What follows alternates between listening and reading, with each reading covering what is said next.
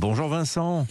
Bonjour Dimitri, La- bonjour à tous, bonjour au Valentin et aux Valentines. L'affaire des ballons, l'affaire des ballons n'en finit pas de rebondir. La tension monte entre Washington et Pékin.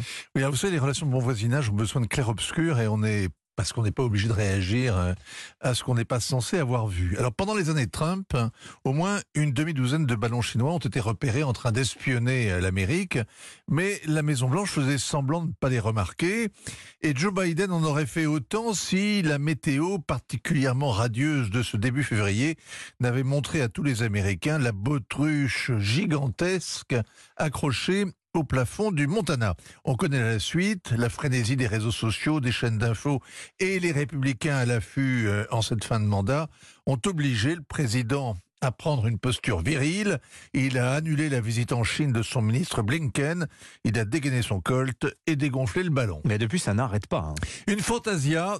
Un, puis deux, puis trois nouveaux engins ont été éliminés à coups de missile comme on tire au baltrap. Un parallépipède, un autre cylindrique, un octogonal qui volait plus bas. Et à cette floraison, eh bien, il n'y a rien de surprenant.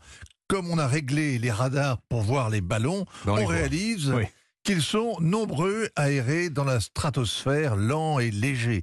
Comme on ne sait pas trop qui les a envoyés ni à quoi ils servent, le Pentagone parle d'objets volants non identifiés sans jamais montrer jamais leurs photos. C'est vrai, C'est hein. ça qui est le plus On étonnant. a vu le premier, mais on voit pas les autres. Oui, alors ça parle puissamment à la psyché des Américains qui redoutent depuis toujours l'invasion des petits hommes verts.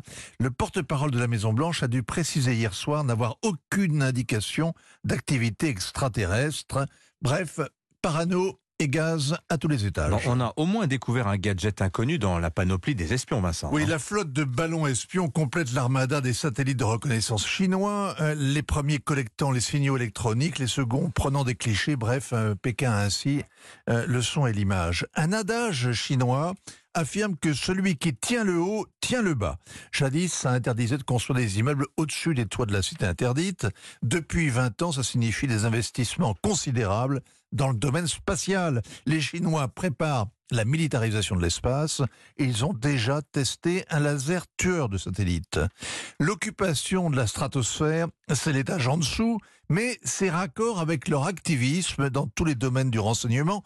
Leurs agents qui surveillent le monde entier seraient 200 000 à comparer aux 7 000 fonctionnaires de la DGSE. L'inconvénient de cette affaire de ballon, c'est que la rivalité sino-américaine a besoin de sérénité pour être contenue. C'est d'ailleurs pour préparer un sommet entre Joe Biden et Xi Jinping que Blinken devait aller à Pékin. Le projet est tombé à l'eau avec les débris de la montgolfière.